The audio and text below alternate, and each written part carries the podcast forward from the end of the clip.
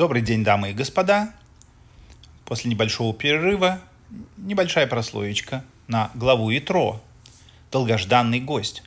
В этой главе Тора рассказывает нам, что Итро, тесть, а скорее всего Шурин, Мошарабейну, привел жену Мошарабейну, его детей к нему, и произошла встреча в пустыне у горы Синай между Мошарабейну и Итро, в которой Мошарабейну проявил очень э, высокое гостеприимство по отношению к человеку, чья семья когда-то приютила его беженца, дала ему работу, кров и даже жену. Э, в беседе между Мошарабейну и Итро Мошарабейну рассказывает Итро о выходе евреев из Египта, э, в результате чего Итро возносит хвалу Всевышнему и признает Бога самым сильным – Однако при этом он не останавливается на этом и также приносит жертвоприношение Всевышнему.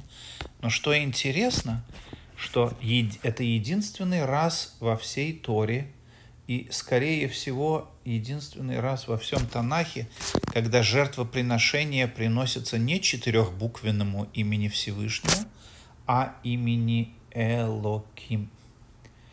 И взял тесть Моше или де, Шурин его, Ола жертвы всесожжения и Звахим ле Элохим, имени Всевышнего Элоким, символизирующего силы природы.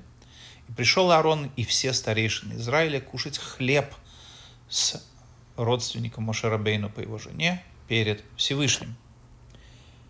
Вот этот вот единственный раз в Торе, а может быть даже в Танахе, где с жертвоприношения приносится, кошерное жертвоприношение, э, человека призна... монотеистическое жертвоприношение приносится Всевышнему, этому имени встречается только здесь у нас в Торе.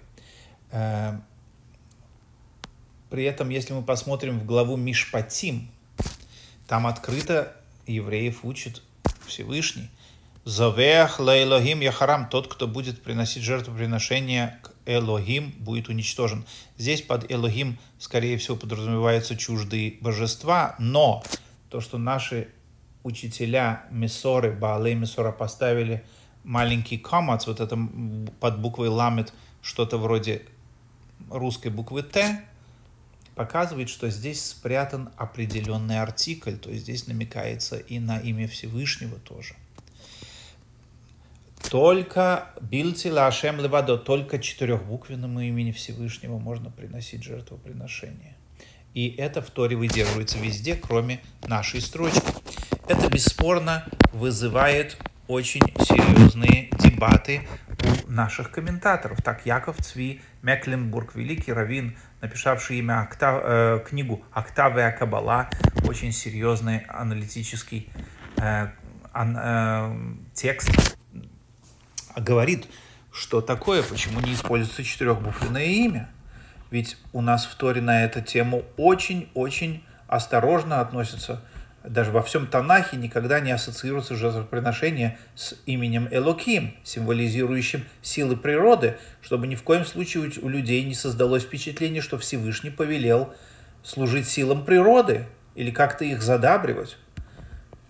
Поэтому очень для него удивительно, как такое было. И говорит он, может быть, э, из-за того, что Итро не знал еще, что нужно, нельзя этому имени приносить жертвоприношение, может быть, поэтому он э, отнесся как-то к этой информации, то, то есть не, не знал этой информации, и Мошерабейну отнесся к нему гостеприимно и не стал его критиковать. Хотя четырехбуквенное имя Всевышнего Итро бесспорно знал и даже упоминается в его прямой речи. Также великий комментатор Торы, великий раввин из города Пресбург, ныне Братислава, Хатам Софер – тоже выражает очень серьезное удивление, почему Итро приносит жертвоприношение Ле Элохим. то есть и этому имени Всевышнего, когда это просто опред... Торой запрещается, по крайней мере, для евреев.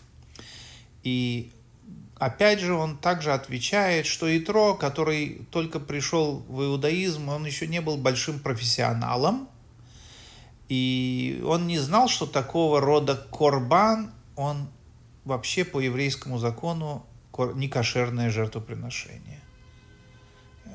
И нету, нельзя от него иметь никакого, никакой пользы. Тем более кушать такой корбан.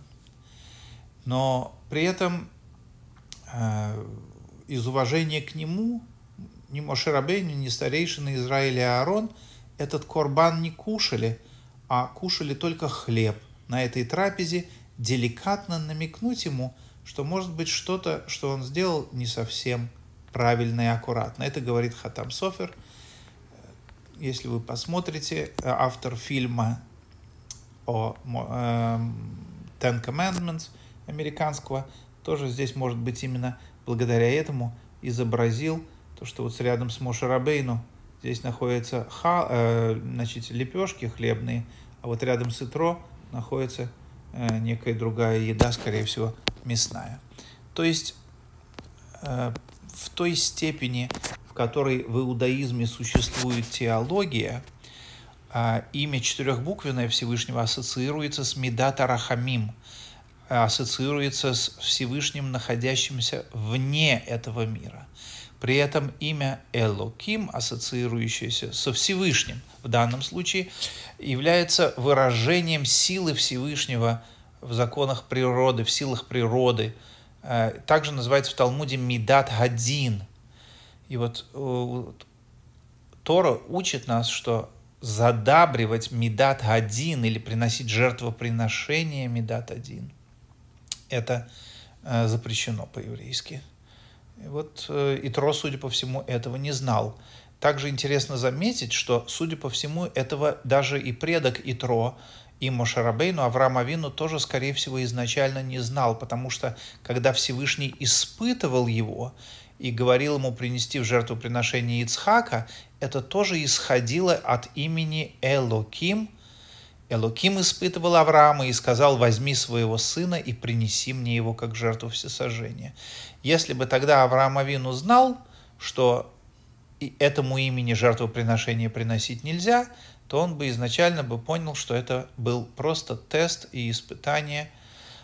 А также, когда Авраам Авину заносит нож над своим сыном Ицхаком, в последнюю секунду имя Всевышнего в тексте э, в главе Акида меняется, и вместо имени Элоким вдруг появляется четырехбуквенное имя, которому в конце Авраам Авину приносит жертвоприношение барана.